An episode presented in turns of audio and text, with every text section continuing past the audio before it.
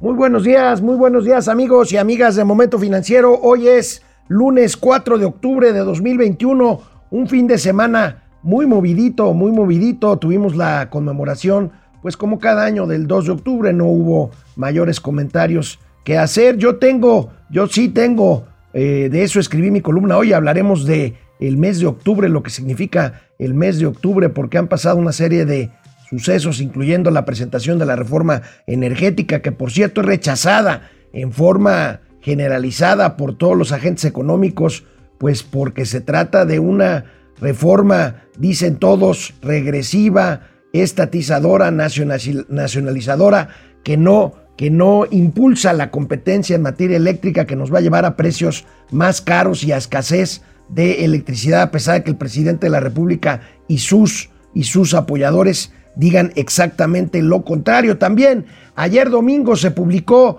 una extensa, una extensa eh, lista, un extenso reportaje de un consorcio, el consorcio de periodistas internacionales que llamaron las, los Pandora Papers. ¿Se acuerdan de los Panama Papers? Bueno, pues ahora los Pandora Papers, una caja de sorpresas que pues revela miles, miles de nombres de personajes políticos, culturales, artísticos que han eh, utilizado la figura del offshore, empresas en paraísos fiscales, para eh, pues eh, guardar su fortuna, pagar los menos impuestos posibles. Aquí no se trata necesariamente de algo ilegal en todos los casos, pero sí de exponer pues fortunas, fortunas de gran tamaño en diferentes personajes. Hay personajes en México y hay personajes relacionados con el gobierno actual de la llamada, de la llamada cuarta transformación. Hablaremos ampliamente de los efectos,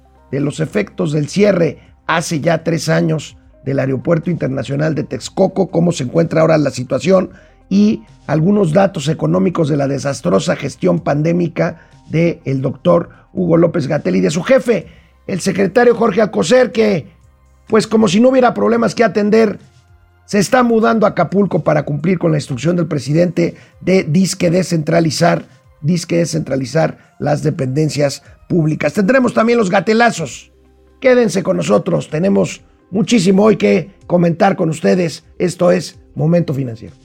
Esto es Momento Financiero. El espacio en el que todos podemos hablar. Balanza comercial. Inflación. Evaluación. Tasas de interés. Momento Financiero. El análisis económico más claro. Objetivo y divertido de Internet. Sin tanto choro. Sí. Y como les gusta. Peladito y a la boca. Órale.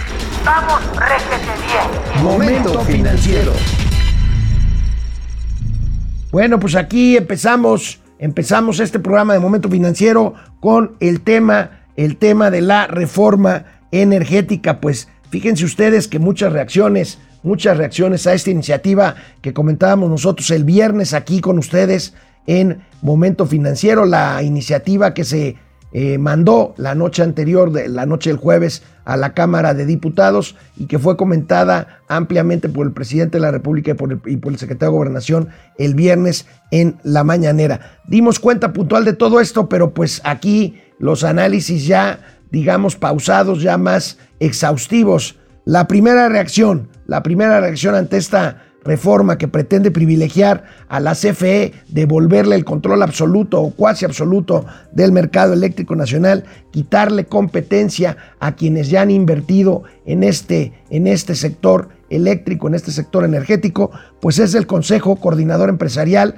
la cúpula que engloba a los principales empresarios de este país a las principales cámaras y confederaciones. Ahí tenemos el comunicado que envió el fin de semana el Consejo Coordinador Empresarial. Y bueno, pues dice, dicen los empresarios, aquí lo tenemos, la iniciativa de reforma constitucional en materia eléctrica lastima profundamente la economía de las familias mexicanas y medio ambiente, golpearía golpearía finanzas de las familias mexicanas y consumidores de electricidad, implica un importante costo presupuestario al subir costo de producción y requerir fuertes inversiones del Estado, que no del, del sector privado, para asegurar el suministro eléctrico. También cancelaría la posibilidad de que México contribuya a la lucha global contra el cambio climático. Recuerden que la Comisión Federal de Electricidad produce, produce energía básicamente basado en combustibles fósiles, carbón, combustóleo, y por lo tanto, pues esto es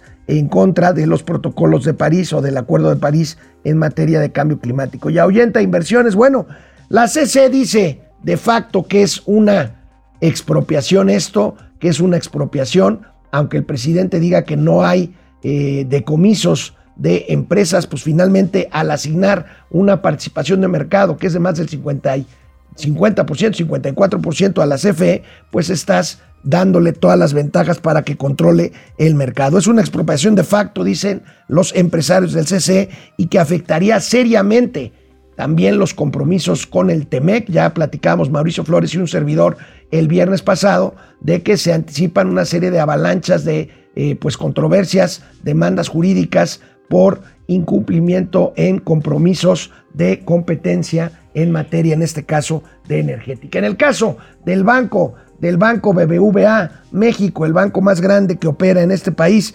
advierte que de aprobarse esta iniciativa afectaría la, competente, la competencia, la inversión y el medio ambiente. Eh, emitió también un comunicado el banco BBVA con una serie de consideraciones sobre esta reforma. Veamos algunos de los indicadores de lo que ha significado la reforma energética de 2013, la reforma energética tan cuestionada por el presidente López Obrador. Por cierto, el presidente López Obrador estaba fuera de la discusión política cuando se discutió y se aprobó la reforma energética de 2013 por cuestiones de salud. Recuerdan ustedes que tuvo un problema cardíaco. Bueno, justamente él desapareció de esa discusión justo cuando se aprobó esa reforma energética. Ahorita vamos a ver otros datos, pero bueno, vamos a ver las gráficas de análisis que nos brinda BBVA con eh, lo que representó esta reforma energética que ahora se está echando para atrás. Fíjense el despegue de la inversión extranjera directa a partir del 2014, o sea, la reforma energética de Peña Nieto es del 2013,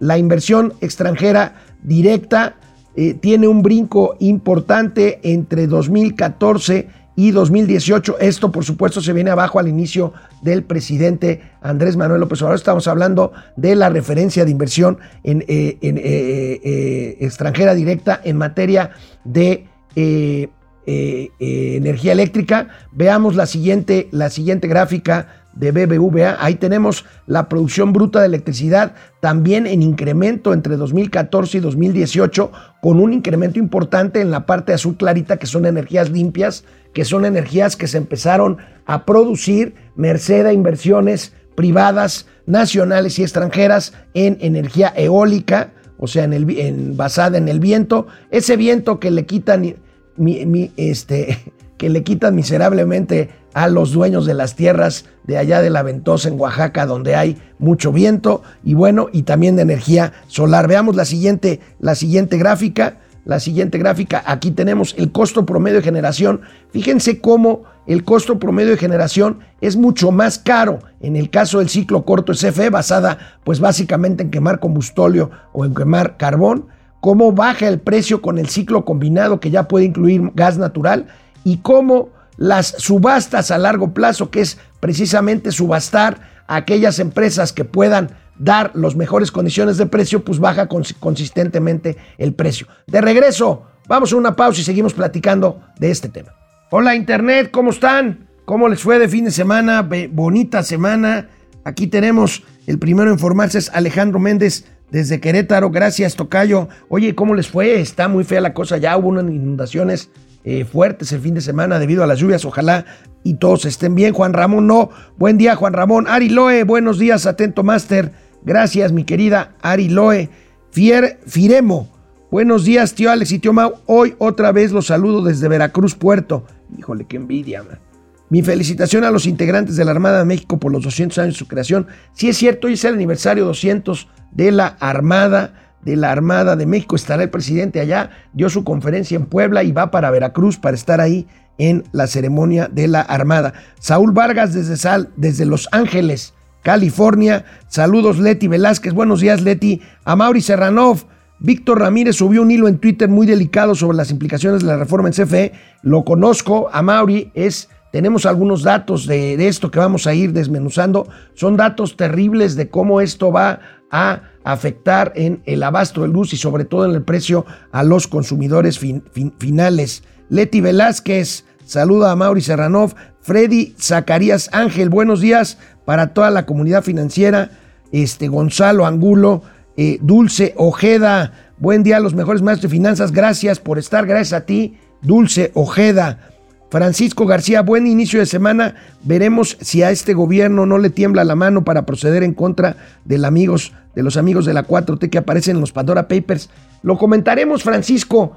Esto no necesariamente es ilegal, pero sí es en contra del discurso, porque lo que exhiben los Pandora Papers es la riqueza de algunas personas. No tanto que sea ilegal abrir empresas offshore en algunos paraísos fiscales para invertir su dinero y para pagar menos impuestos. Bueno, eso ahorita lo comentamos. Vamos a la tele. Bueno, sigamos con la reforma energética. Vamos a ver, vamos a ver lo que se propone modificar ya con calmita y los diferentes escenarios. A ver, aquí tenemos, aquí tenemos esta, esta tablita, este cuadrito eh, que podemos ir, que podemos ir viendo para ver lo que, lo que se propone modificar en esta iniciativa, en esta iniciativa de ley. Son varios artículos de la Constitución, tres si la memoria no me falla, ahorita la vamos a ver, este, para en materia, ahí está, ajusta la Constitución, el modelo 4T se propone eh, eh, eh, cambiar el artículo 25, el artículo 27 y el artículo 28,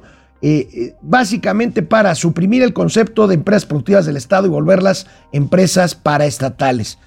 agrega que el Estado preservará la seguridad y autosuficiencia energética. El Estado a través de la CFE genera, conduce, transforma, distribuye y abastece. O sea, básicamente un monopolio. Y el artículo 28 establece que no constituirán monopolios, aunque sí los constituyan las funciones que para el Estado que, para el Estado, que, el Estado ejerza de manera exclusiva en las áreas estratégicas. Pues es un monopolio, pero dice la Constitución, proponen que diga que no es un monopolio. Pero bueno, eh, vamos a ver el siguiente cuadro con los transitorios, los transitorios de esta iniciativa eh, que ya está en la Cámara de Diputados y que será discutida. Dicen los priistas que en Parlamento Abierto, ahorita vamos a ver lo que, lo que significa la parte, la parte de, los, de los priistas. Pero bueno, hay algunos artículos transitorios, ya los tenemos por ahí. Así, ahí está, se cancelan permisos de generación eléctrica otorgados y los contratos de compra-venta de electricidad con el sector privado, así como las solicitudes pendientes de solución. Esto, pues básicamente es cerrar la puerta a la inversión. Y me lo, me lo devuelven, por favor. Vamos a ver el de la, el de la derecha. El, el, el, de la derecha, si podemos ver otra vez este. Y la Comisión Federal de Electricidad fijará tarifas de redes de transmisión y distribución que usen los privados, así como las tarifas para usuarios finales. Bueno, si esto no es una, una nacionalización, una expropiación, pues entonces yo no sé, yo no sé entonces, entonces qué sea. Pero bueno, veamos el siguiente gráfico para revisar los eh, pasos, los pasos siguientes a seguir o qué implica en términos políticos en la Cámara en la Cámara de Diputados, pues fíjense ustedes que se necesita, que se necesita mayoría calificada, es decir, tres cuartas partes, tres cuartas partes. Bueno, aquí están otros datos. Eh, lo que les decíamos desde el viernes, la CFE eh, tendrá el 54% del mercado. De hecho, de entrada, fijar una cuota de mercado no es nada, nada económicamente eh, viable. Ahí están los cambios legales que ya comentábamos, abastecedor único. Eh, cancelar permisos de generación, cancelar contratos de compraventa, cancelar certificados de energías limpias, los famosos CELS que no son celulares, eliminar la Comisión Nacional de Hidrocarburos y la Comisión Reguladora de Energía y pues permanecer CFE Telecomunicaciones, Internet para Todos, que es un desastre, CFE Internacional y CFE Capital. Pero bueno, ¿qué se necesita para aprobar esta barbaridad? Porque es una barbaridad. Se necesitan tres cuartas partes, se necesitan tres cuartas partes de la Cámara de Diputados, mayoría calificada, y tres cuartas que, que no tenían antes y que ahora ya con la nueva elección ya no tiene Morena. Pero aquí entra la pregunta.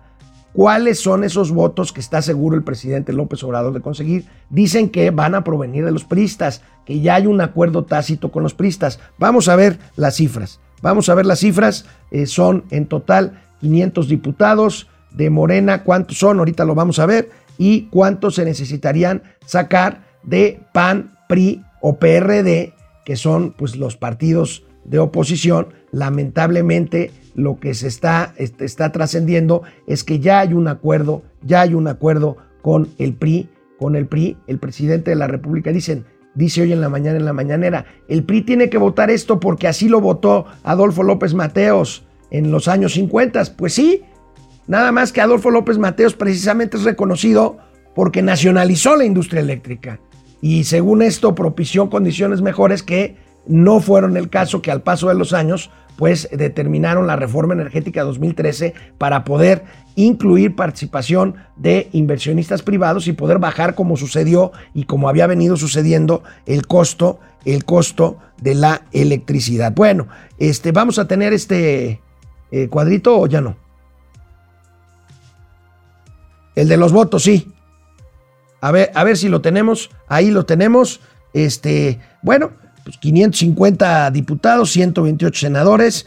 ¿Cuántos se necesita? ¿Cuánto se necesita para eh, pues lograr, lograr esta reforma energética? Pues se necesitan 333 votos. Morena solamente tiene 201, más los del Verde y los del PT 277. Necesitaría, necesitaría algo así como cincuenta y tantos votos que según dicen van a provenir de Morena. En el Senado la cosa está igual que antes, pero vamos a la siguiente, a la siguiente gráfica, por favor.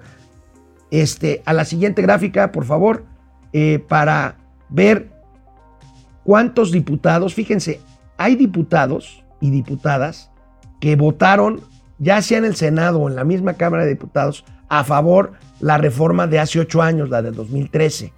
La votaron y ahora, si se confirma que van a votar el PRI en, en, bloque a favor de la reforma de López Obrador, pues estos diputados son nueve diputados este, o senadores que tendrían que tragarse sus palabras porque fueron defensores a ultranza de aquella reforma que ahorita se quiere echar, echar a favor. Bueno, hace ocho años pasó esto, vamos a ver, pero el PRI, el PRI ya dijo que sí se va a discutir la iniciativa, es decir, no rechazará, no la ha rechazado de facto. Eh, eh, aquí tenemos una nota que avala esto, lo dijo el líder, el líder de eh, el líder del PRI, Alejandro Moreno, dice que el PRI está dispuesto a discutir, a discutir esta esta ley eléctrica. PAN, PRD, y eh, Movimiento Ciudadano dicen definitivamente que no avalarán. ¿Y qué dice Rocío?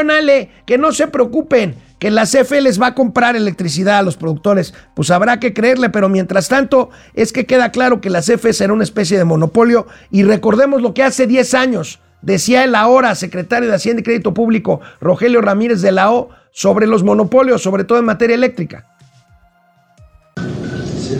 estoy haciendo desde este momento el compromiso con ustedes. no, ese, ese no es, esa es la parte del aeropuerto que ahorita vamos a ver. No sé si tenemos, tenemos el, el, video de Rogelio Ramírez de la O que decía hace 10 años que se manifestaba en contra de los, de los este, monopolios. Concretamente, aquí lo tenemos. A ver. Si ahorita, solo por imaginarnos, se redujeran los precios de 20 productos y servicios, entre ellos los energéticos, la luz, la luz, tarifas industriales, las tarifas de transporte, como consecuencia de la reducción del precio de energéticos, las comisiones bancarias, la economía mexicana recibiría una inyección de adrenalina que le permitiría crecer no solo un punto del Producto Interno Bruto, sino quizás hasta dos puntos más. O sea, lo que los monopolios nos han costado es una tasa de crecimiento eh, entre 1 y 2% del producto, menos de lo que podríamos crecer. Es increíble, ¿no? Quienes invocan el libre mercado, la libre competencia, eh, no quieren mm, llevarla a la práctica. Desde luego, los dueños de estos monopolios pues están vinculados al poder. Por eso se les eh, protege aún. Por supuesto, por supuesto, el presidente no habla de lo que sería un monopolio estatal con estos mismos efectos perversos, estos efectos disuasivos del crecimiento económico. Vamos a una pausa y volvemos aquí a Momento Financiero. Bueno, regresamos aquí a Momento Financiero y mientras muchas personas y muchas organizaciones y muchos empresarios van en contra de la reforma energética y la CFE gasta más en pensiones que en proyectos de infraestructura por la reforma que hizo al sistema precisamente de jubilaciones el señor Manuel Bartlett, director general de la Comisión Federal de Electricidad. El presidente presiona, dice que no, pero presiona a los diputados, incluyendo a los del PRI, por supuesto, para que voten a favor de su iniciativa en los próximos días o semanas. Este, les digo a los legisladores, no es amenaza ni mucho menos advertencia. Nada más que no va a haber anonimato. Aquí tenemos que dar la cara a todos, porque se trata de los intereses del pueblo. Que no estén pensando que van a votar en contra de esta reforma que es para beneficiar al pueblo y nadie se va a enterar si no somos tapaderas. Aquí cada quien va a asumir su responsabilidad.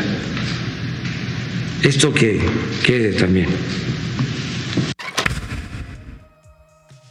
También tendrán que asumir su, responsabilidad quienes voten a favor de este bodrio de reforma energética que lo único que va a ocasionar va a ser regresión y retraso. Ayer se dio a conocer una investigación por parte del el Consorcio Internacional de Periodistas, aquel que sacó los famosos Panama Papers. Ahora sacan un reportaje global que se llama Pandora Papers, que, que, revela miles, miles de personajes que han llevado sus fortunas a empresas offshore, a paraísos fiscales, para tratar de eh, pues ocultar su fortuna o eludir compromisos fiscales en sus países de origen. Los Pandora Papers, pues estaremos escuchando mucho al respecto a partir de ya. Se dio a conocer ayer a media mañana, eh, pues estos nuevos documentos en donde destacan algunos nombres mexicanos, algunos nombres mexicanos que cada quien maneja su libre, a, eh, a su libre albedrío, a su opinión, porque por ejemplo veamos la primera plana del periódico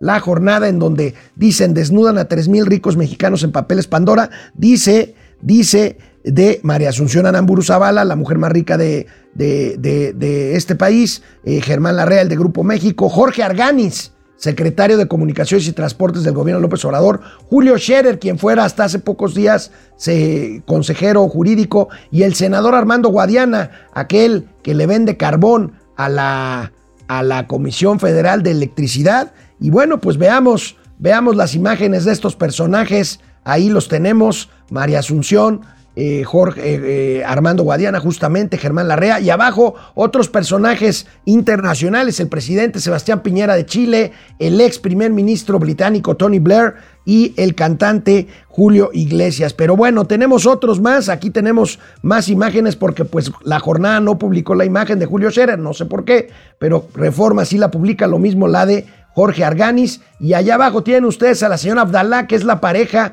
de Manuel Bartlett Díaz, que ha también triangulado numerosos recursos a través de, offshore. Enrique Martínez y Martínez, que fue gobernador de Coahuila, lo tenemos por ahí, y muchos, muchos más. En fin, en fin, esto no en todos los casos podría configurarse como delitos, eh, salvo que haya efectivamente lavado de dinero o evasión fiscal, pero en estricto sentido no es delito pasar eh, el dinero de un país a otro y formar empresas en paraísos fiscales. El problema es que se revela la cantidad de riqueza muchas veces escandalosa en personajes que no se sabían y concretamente aunque el presidente, el presidente López Obrador, pues ahora defiende a Jorge Arganis y dice que lo transaron en 1998 con un dinerito que tenía cuando vendió sus acciones de ICA y que lo transaron en una de estas empresas, dice el presidente, el presidente López Obrador. Y también dice, oigan, de 3 mil y nada más señalan a los cuatro, la 4T, pues sí, pues sí. Pues es que ustedes dicen que son diferentes, pues bueno, pues hay que señalar si no es el caso. El presidente se queja de que de 3 mil nada más destaquemos cuatro. Ahí están los demás. La propia jornada lo, lo hace. En fin, ya sabemos cómo funciona, cómo funciona el presidente de la República. Hace un año, hace un año, en octubre, en octubre de 2020, el presidente prometió, prometió lo siguiente al cancelar el aeropuerto internacional de, Texcoco. Estoy haciendo desde este momento el compromiso con ustedes que en tres años vamos a tener resuelto el problema en definitivo. Van a estar construidas las dos pistas que se necesitan en el aeropuerto de Santa Lucía y se va a tener la conexión. Un carril confinado del actual aeropuerto al aeropuerto de Santa Lucía. Vamos a tener también operando el tren Ciudad de México, Toluca, para facilitar la llegada al aeropuerto de Toluca. De modo que en tres años vamos a tener operando tres aeropuertos para resolver. Qué facilidad de prometer y no cumplir y que no pase nada. Estamos a tres años, ya es octubre.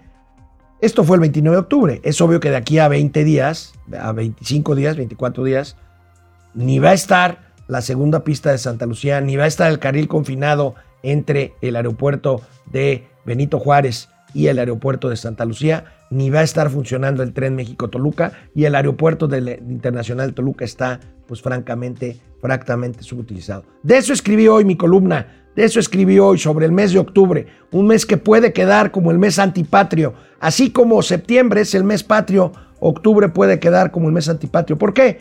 Porque vemos que en octubre precisamente se canceló esta obra de infraestructura del Aeropuerto Internacional de la Ciudad de México en Texcoco que convertiría a México en un hub, en un centro de distribución logística y de pasajeros a nivel internacional y que se canceló con 40% de avance con todo lo que ello implicó. Bueno, octubre, octubre pues marca esta suspensión a partir de la cual se empezaron a caer todos los indicadores económicos que después, muy convenientemente, la 4T culpó a la pandemia. Pero en realidad esto empezó desde octubre de 2018.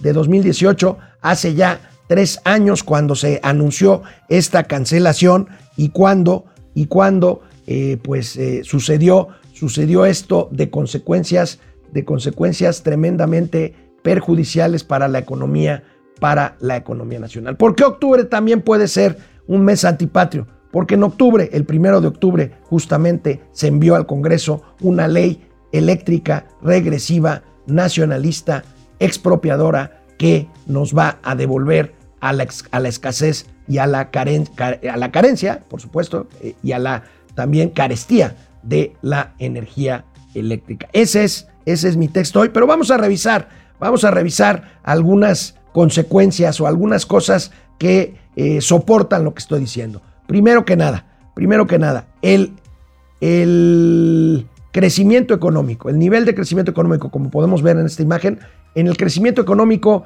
empezó a caer mucho antes, mucho antes de la pandemia. Y empezó a caer justamente, algunos dicen que con el inicio del sexenio, en realidad, antes de esto, cuando se canceló el aeropuerto internacional de Texcoco. Esto es clarísimo, esto es clarísimo. Ahí vemos, ahí vemos el rezago de México. Ahí vemos cómo las caídas en el caso de Brasil, Chile, eh, Colombia, Estados Unidos y Perú inicia justamente cuando empieza la pandemia. En México, si ven, por debajo de la línea roja, empieza a caer desde antes. Ese es la cancelación del Aeropuerto Internacional de la Ciudad de México. ¿Vemos la siguiente gráfica o la vemos después del corte?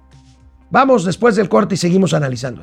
Bueno, regresamos a internet. Perdón, no nos pudimos conectar el corte pasado. Teníamos, estábamos aquí resolviendo algunos asuntos de carácter, de carácter técnico, pero aquí estamos, aquí estamos con mucho gusto. Freddy Zacarías, Gonzalo Algún, Algulo, Dulce Ojeda, Francisco García.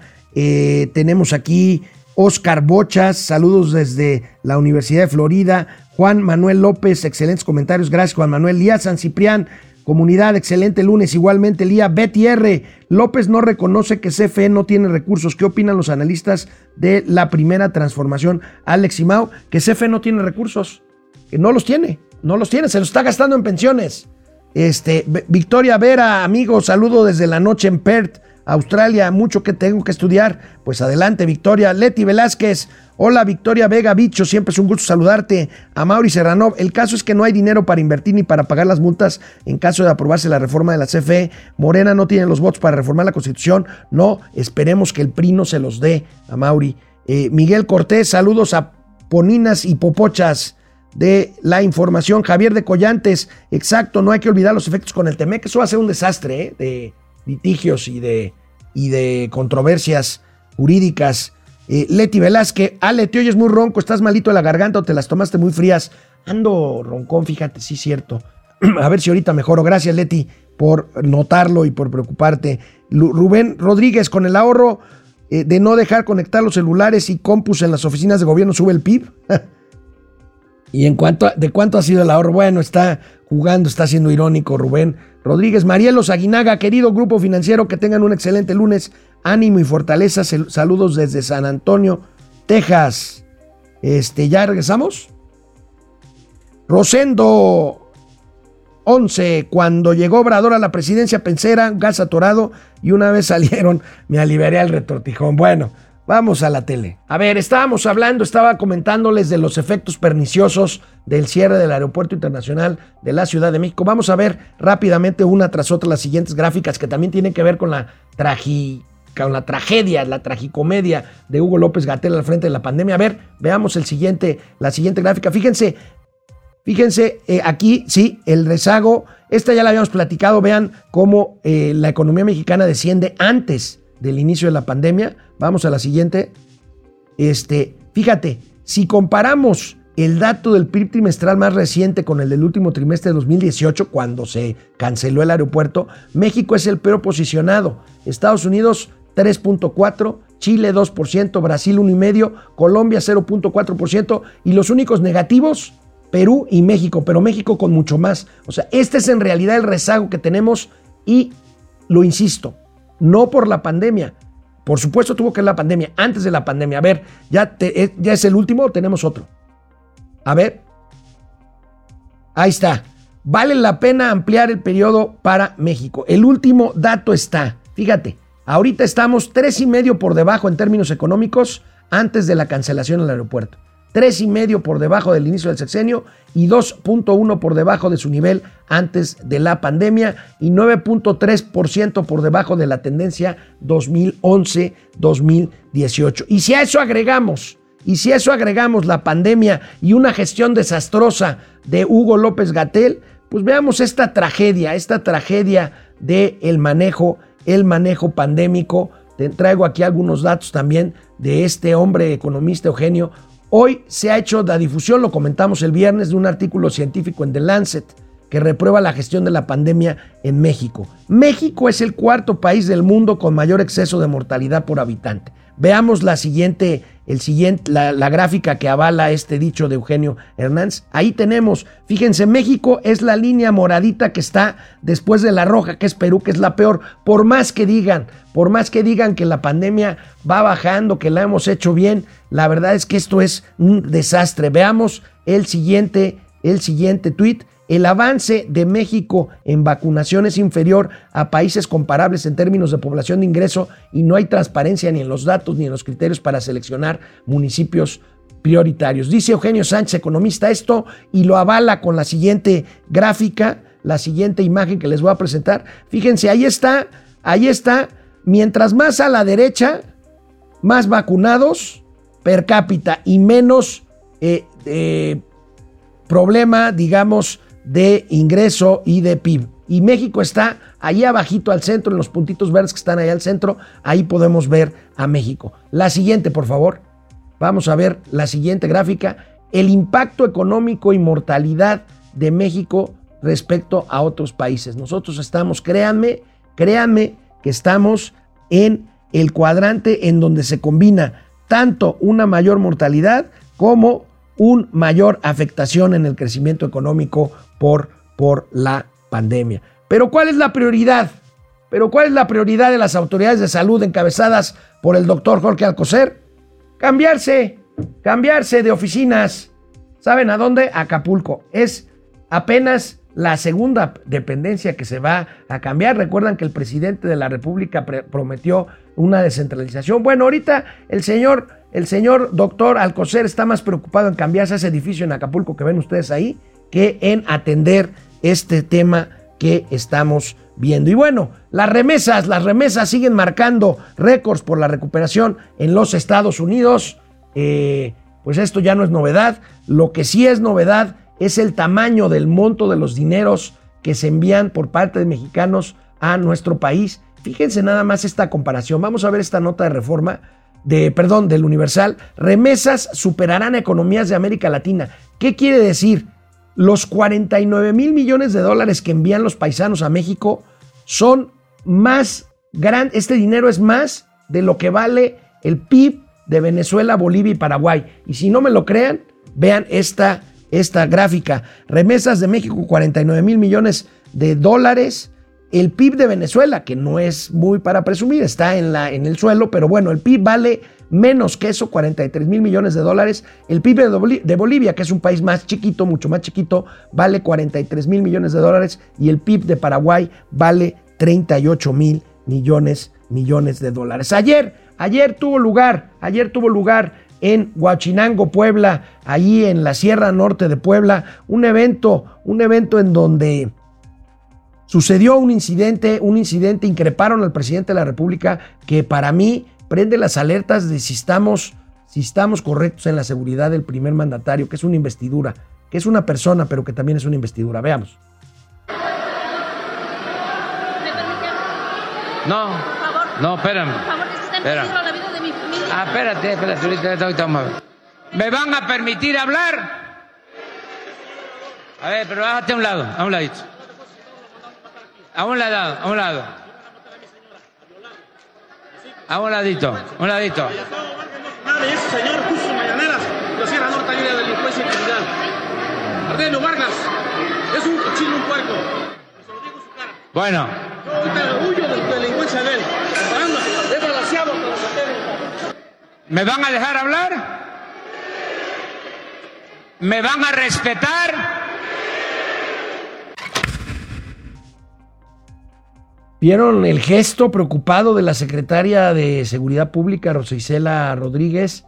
Bueno, esto vale la pena el debate, pero el presidente lo desdeña. El presidente, al contrario, dice que va a reanudar, como ya la pandemia, aunque lo diga él, eh, va a la baja, ya va a reanudar los mítines con más contacto con el pueblo y desdeña esto que pasó ayer. Eh, ¿Por qué lo hacemos? Bueno, hablaba yo de la vacunación también.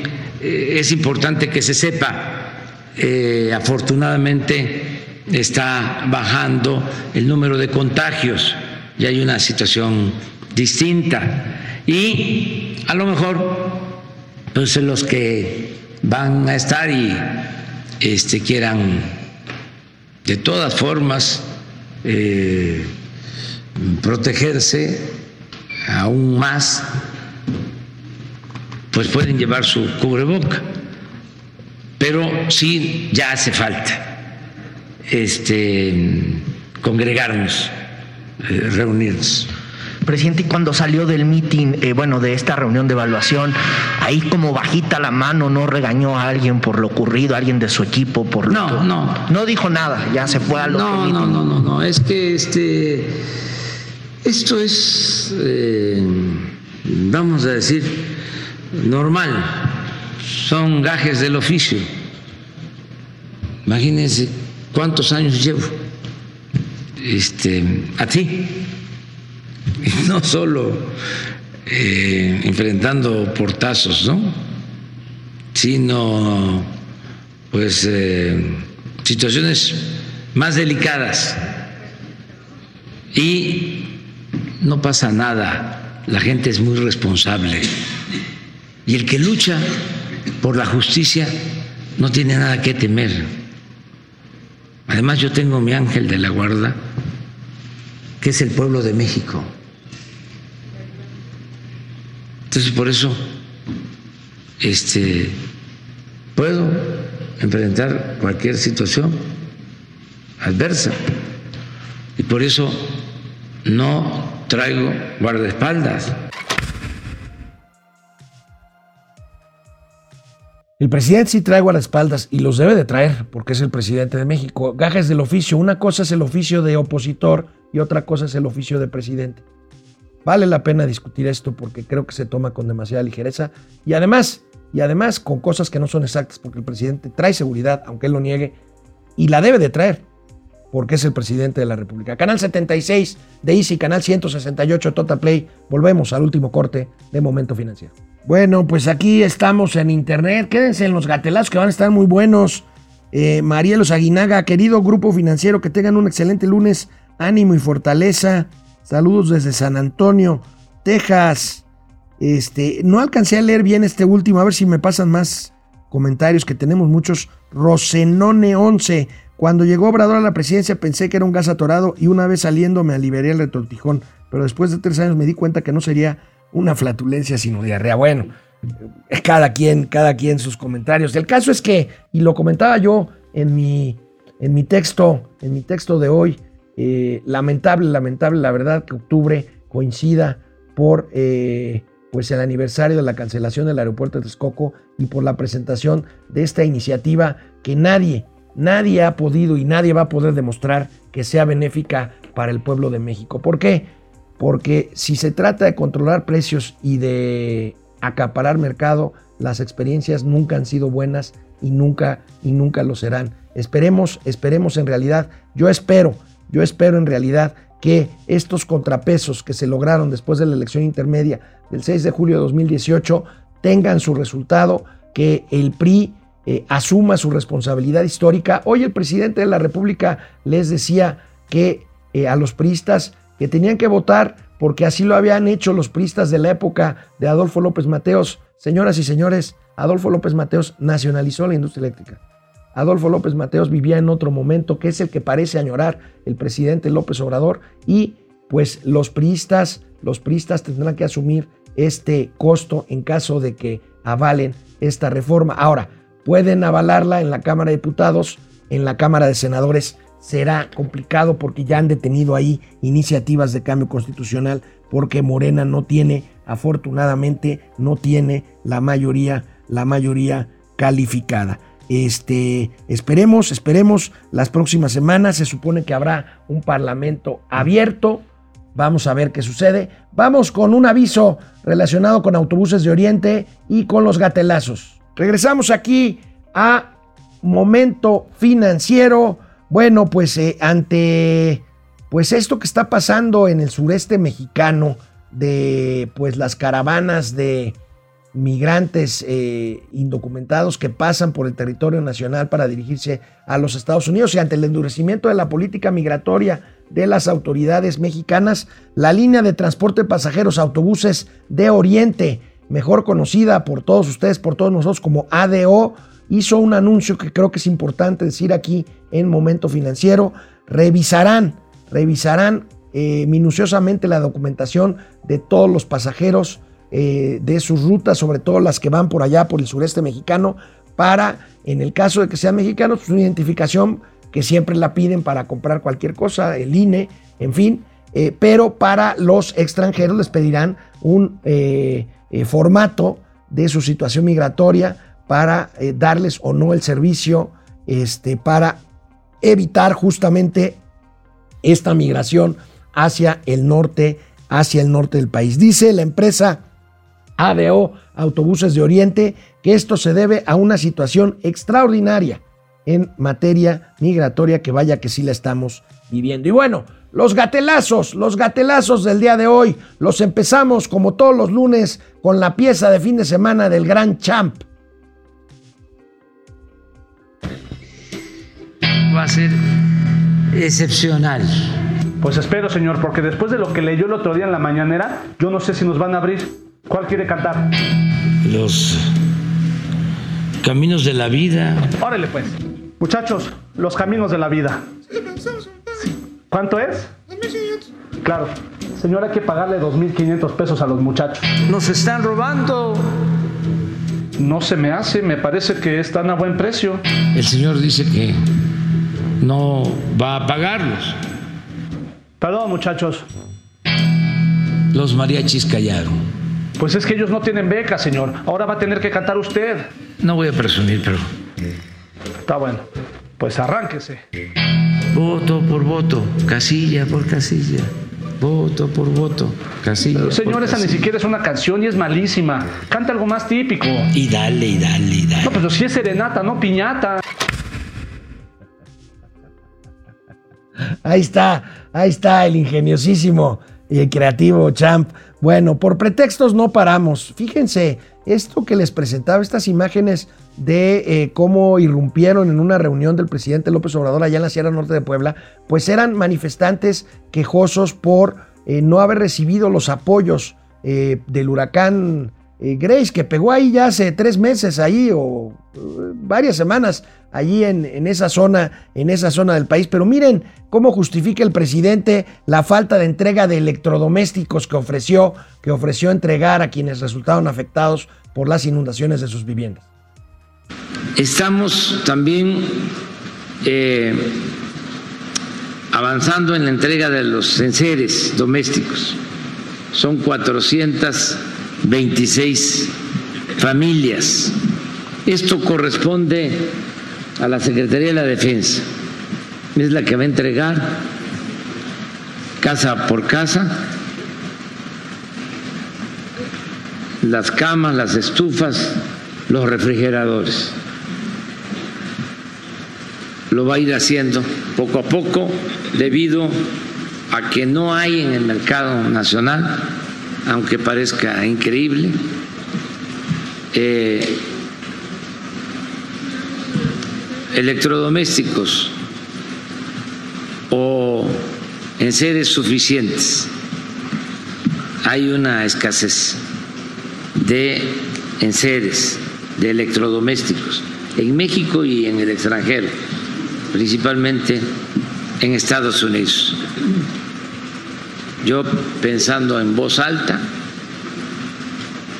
aunque ya lo he dicho en otras ocasiones, en corto, pienso que hay una gran oportunidad para que en nuestro país podamos crear parques industriales grandes parques industriales para la fabricación de electrodomésticos, porque tenemos garantizado el mercado,